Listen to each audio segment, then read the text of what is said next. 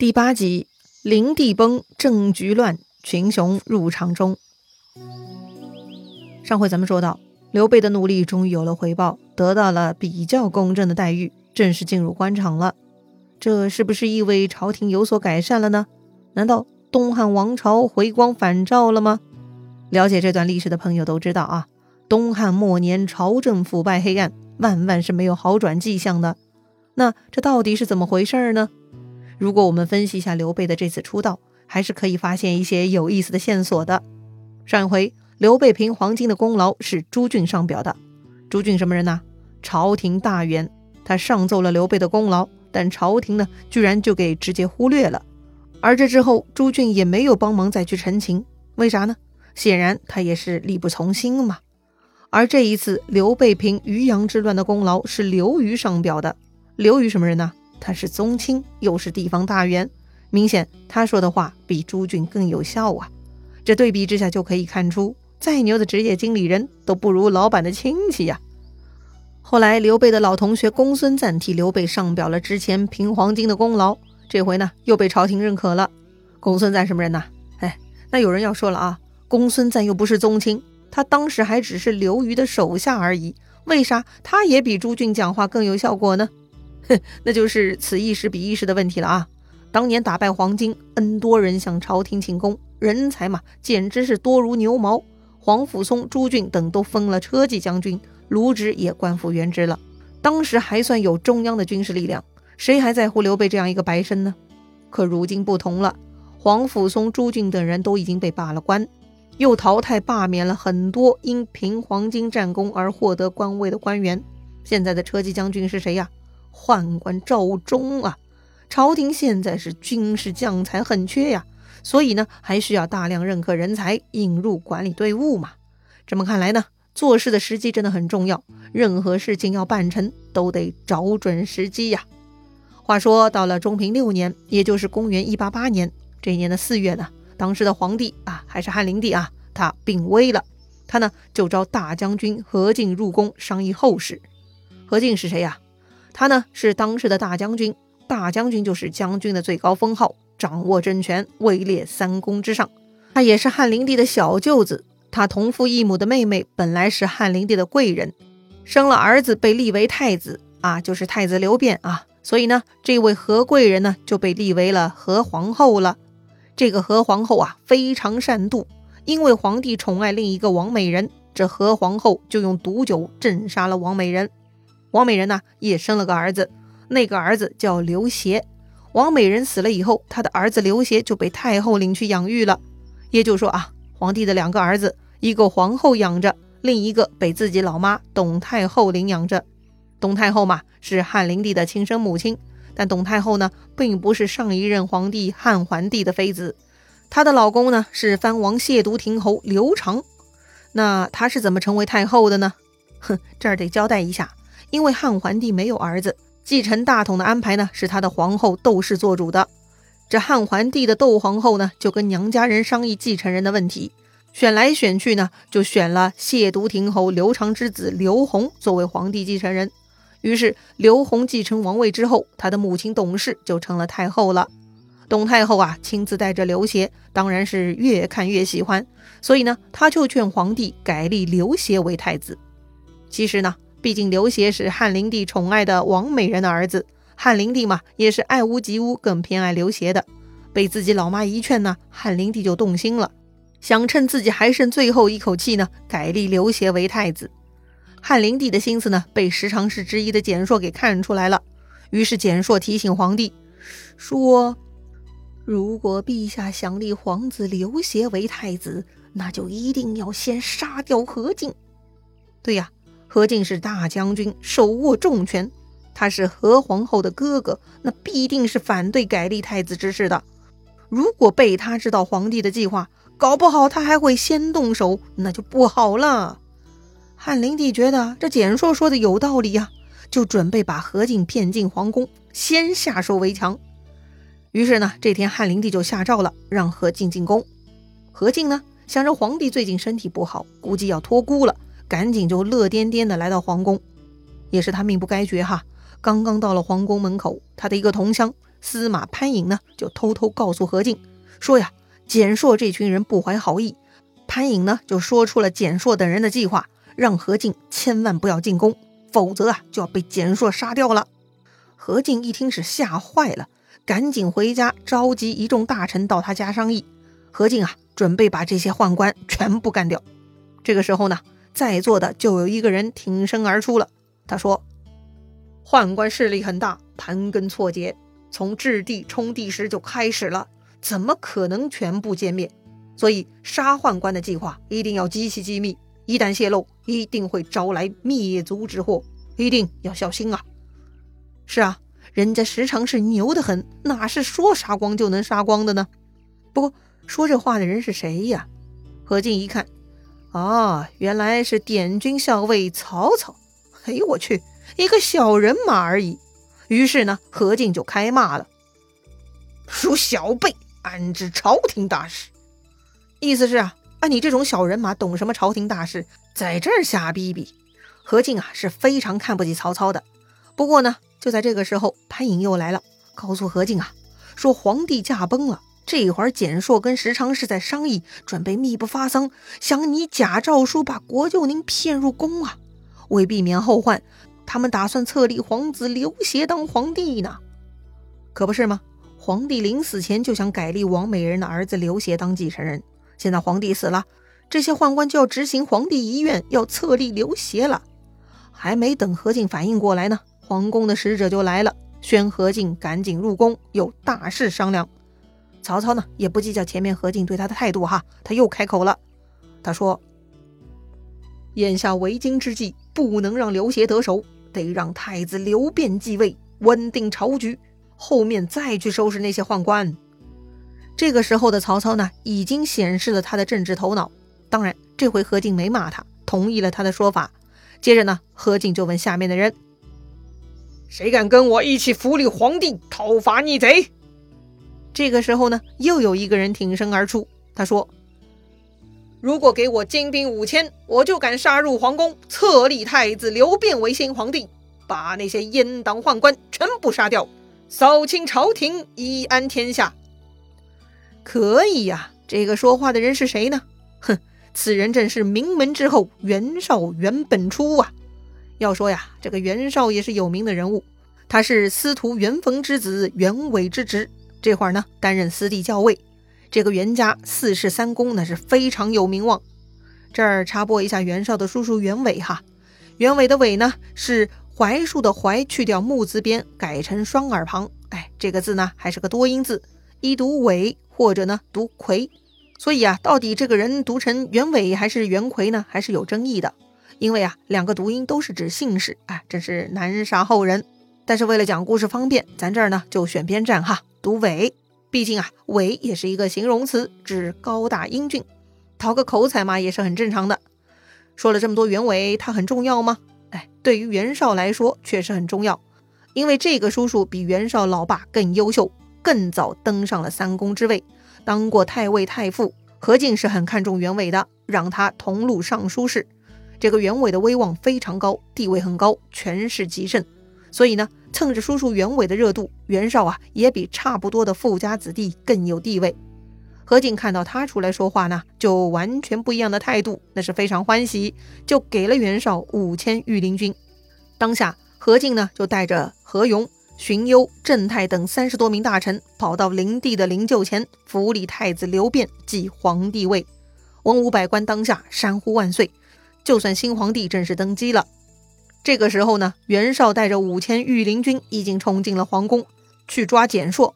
简硕呢，赶紧逃跑。他在慌乱之中呢，跑进了御花园，居然在花丛中被自己的同伙另外一个十常侍之一的郭胜给杀掉了。简硕一死，他手下的禁军呢，就全部投降了。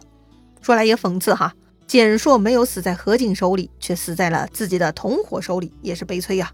那郭胜为啥要杀简硕呢？哼，很显然自保嘛。简硕吃饱了撑，要扶立刘协，不就是自寻烦恼，给十常侍添乱吗？所以呢，郭胜杀掉简硕，然后呢，把所有的罪名都推给简硕，就可以一了百了了。话说呀，当时袁绍劝说何进把宦官们全杀了，何进觉得有道理。但是啊，何进做事不谨慎，这个消息呢，居然被张让几个十常侍给知道了。之前曹操就说过嘛，杀宦官的计划要非常机密，不能让任何人知道。何进不以为意，又消息泄露了，这下呢，他就只能吃不了兜着走了。时常是得到消息呢，赶紧跑去找何进的妹妹何太后哭诉，辩解说呀。之前准备陷害大将军的，就是简硕一个人而已，跟我们不相干。我们都是无辜的呀，娘娘。这会儿大将军听信袁绍之话，要来杀我们，请娘娘可怜我们，帮帮我们吧。这个何太后呢，后宫妇人那是完全没头脑，她居然就相信了十常侍的鬼话。她说。你们别怕，哀家会保你们的。于是啊，这何太后就把何进叫进宫，偷偷跟他说：“哥哥呀，咱们都出身寒微，要不是嚷嚷，哪儿有现在的荣华富贵？这次是简硕不仁义想害你，既然简硕已经被杀了，你又何必听信别人谗言，要把宦官全部清除呢？”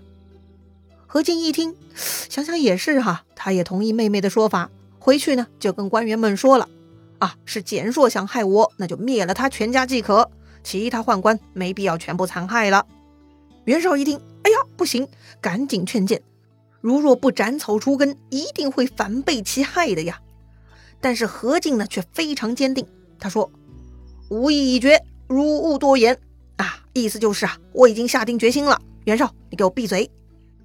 看何进很配合，到了第二天，何太后就加封何进录尚书事，还封赏了其他官员。这样一来嘛，何进也太平了。好吧，你们兄妹高兴了哈，有人就不高兴了。不高兴的人呢，是汉灵帝的老妈董太皇太后。这位董太皇太后啊，一心扶立自己养大的刘协，如今被刘辩继位，权力都落入了何太后手里。这个董老太后自然就不爽了，但董老太后也没有什么好帮手啊。她也只能找张让等十常侍来商议。张让呢，就给这个董太皇太后出主意了啊！娘娘，您可以临朝垂帘听政啊！只要给皇子刘协封王，给国舅爷董仲加官进爵，让他掌管军权，再重用我们几个，一定能成事儿啊！这个董太皇太后啊，一心想夺权，听张让这么一说，觉得有道理。第二天呢，他就设朝会，封皇子刘协为成刘王，任命自己的兄弟董仲为骠骑将军，同时呢，让张让等十常侍一起参与朝政。果然嘛，权力呢又落到了董太皇太后手里了。可是这么一来，何太后不干了，权力都落入董老太手里，那怎么行？于是呢，这天呢，何太后就在宫中设宴，邀请婆婆董太皇太后来赴宴。几杯酒下肚，有些小醉。这个时候啊。何太后就站起身来，手捧酒杯，向董太皇太后拜了拜，说：“呀，我们都是妇人而已，参与朝政都不太合适啊。当年吕后因为手握重权，后来他的宗族千余口全部被杀戮了呀。如今咱们不如回到深宫之中，那些朝政大事就让大臣元老们自行商议就好了。”这样对国家才好啊！希望您能听从我的建议呀。对呀，汉高祖刘邦的老婆吕后当年大大干预朝政，那是叱咤风云。结果嘛，没有捞着好，那就是前车之鉴。可是啊，这种话从何太后嘴里说出来，那就不对了嘛。东太皇太后一听是大怒，心想：你这小贱人，敢用吕后的下场来吓唬我！他怒怼道：“你用毒酒毒死了王美人，妒忌心太重了。如今你仰仗儿子是皇帝，再加上你哥哥何进的势力，所以就敢胡言乱语了。我要是下令票骑将军拿你兄长人头，简直易如反掌。你给我老实点儿！”何太后看到这董太皇太后居然好话听不进去，敬酒不吃罚酒，也不爽了。她说：“我好言相劝，您怎么还生气了？”董老太呢也豁出去了，完全不顾忌，回怼道：“你们就是屠户，有什么见识，还敢乱说？”好了，话不投机半句多，这下一个太后，一个太皇太后就吵起来了。最后啊，还是张让这些宦官给劝退的。没搞定董老太，何太后心里是不太安定啊，就连夜召何进入宫，告诉他白天发生的事情。何进一听，哈，这个老家伙不想活了呀！何进回去呢，就找三公商议对策了。他们想了一个办法啊，第二天上朝就上奏，说董太皇太后本是藩王之妃，不宜久居宫中，应该迁往河间安置。好，藩王之妃，哎，对嘛，前面说过啊，灵帝不是桓帝的儿子。当时是当时一个藩王刘长的儿子，所以嘛，灵帝的老妈确实是藩王之妃。何进他们呢，这就是拿董太皇太后的身份说事儿，逼他退位呢。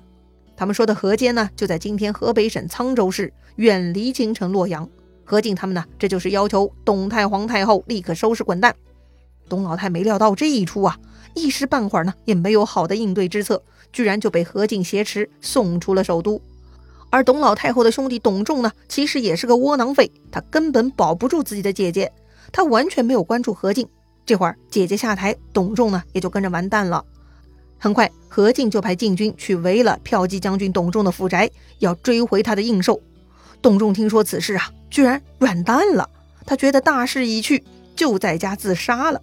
这下呢，围住他家府邸的禁军才散去。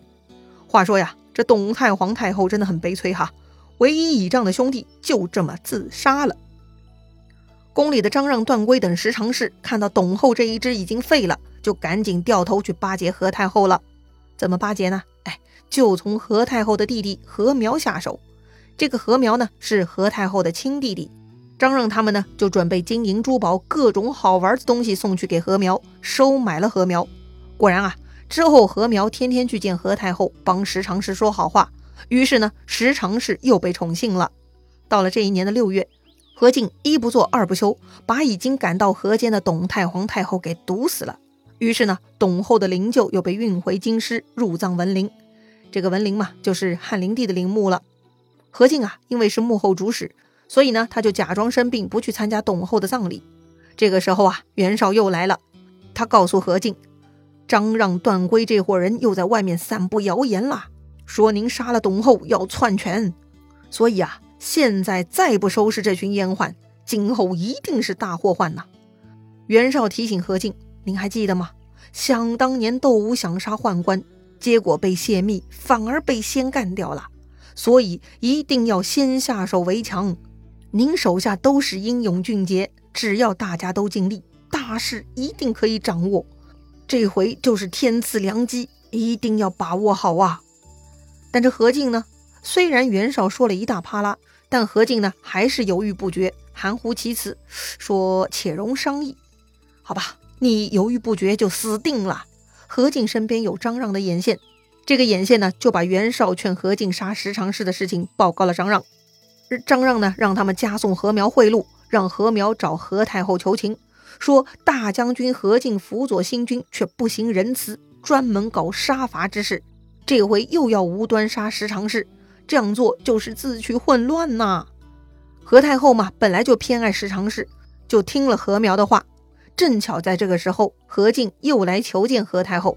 他想好了啊，要干掉十常侍，所以呢，何进就对妹妹说了，他要杀掉十常侍。何太后嘛，立刻反对。宦官统领伺候着整个皇宫，这是历来的规矩。如今先帝刚刚驾崩。你就想诛杀这些老臣，这是对祖宗的大不敬啊！这何进呢，本来就不是会决断的人，被何太后这么一说，哎，他又犹豫了，退了出去。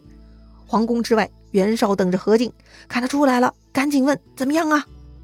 何进说呀，太后不同意，还能咋办呢？袁绍出主意，说可以召集四方英雄之士，让他们带兵入京，把这群阉党全部干掉。这事儿得赶紧办。哎，何进觉得这是个好主意，就准备向全国发檄文，招各路英雄进京。但是他的主簿陈琳却反对了。陈琳的意思是啊，诛杀宦官这种事情直截了当出手就行了，完全没必要招募天下豪强入京啊。一旦这群地方势力到了京师，他们各怀一心，反而生乱。要说这陈琳还真的很有头脑，分析的非常正确。但何进猪头他是根本听不进去啊，还讥笑陈琳是个懦夫。就在这个时候呢，旁边又有人拍手大笑了，说：“此事易如反掌，何必多议？”哎，意思就是这么简单的事情，还商议个啥嘛？嘿，谁呀这么大胆？循声望去，居然又是曹操。那曹操到底有何高见呢？精彩故事啊，下一回咱们接着聊。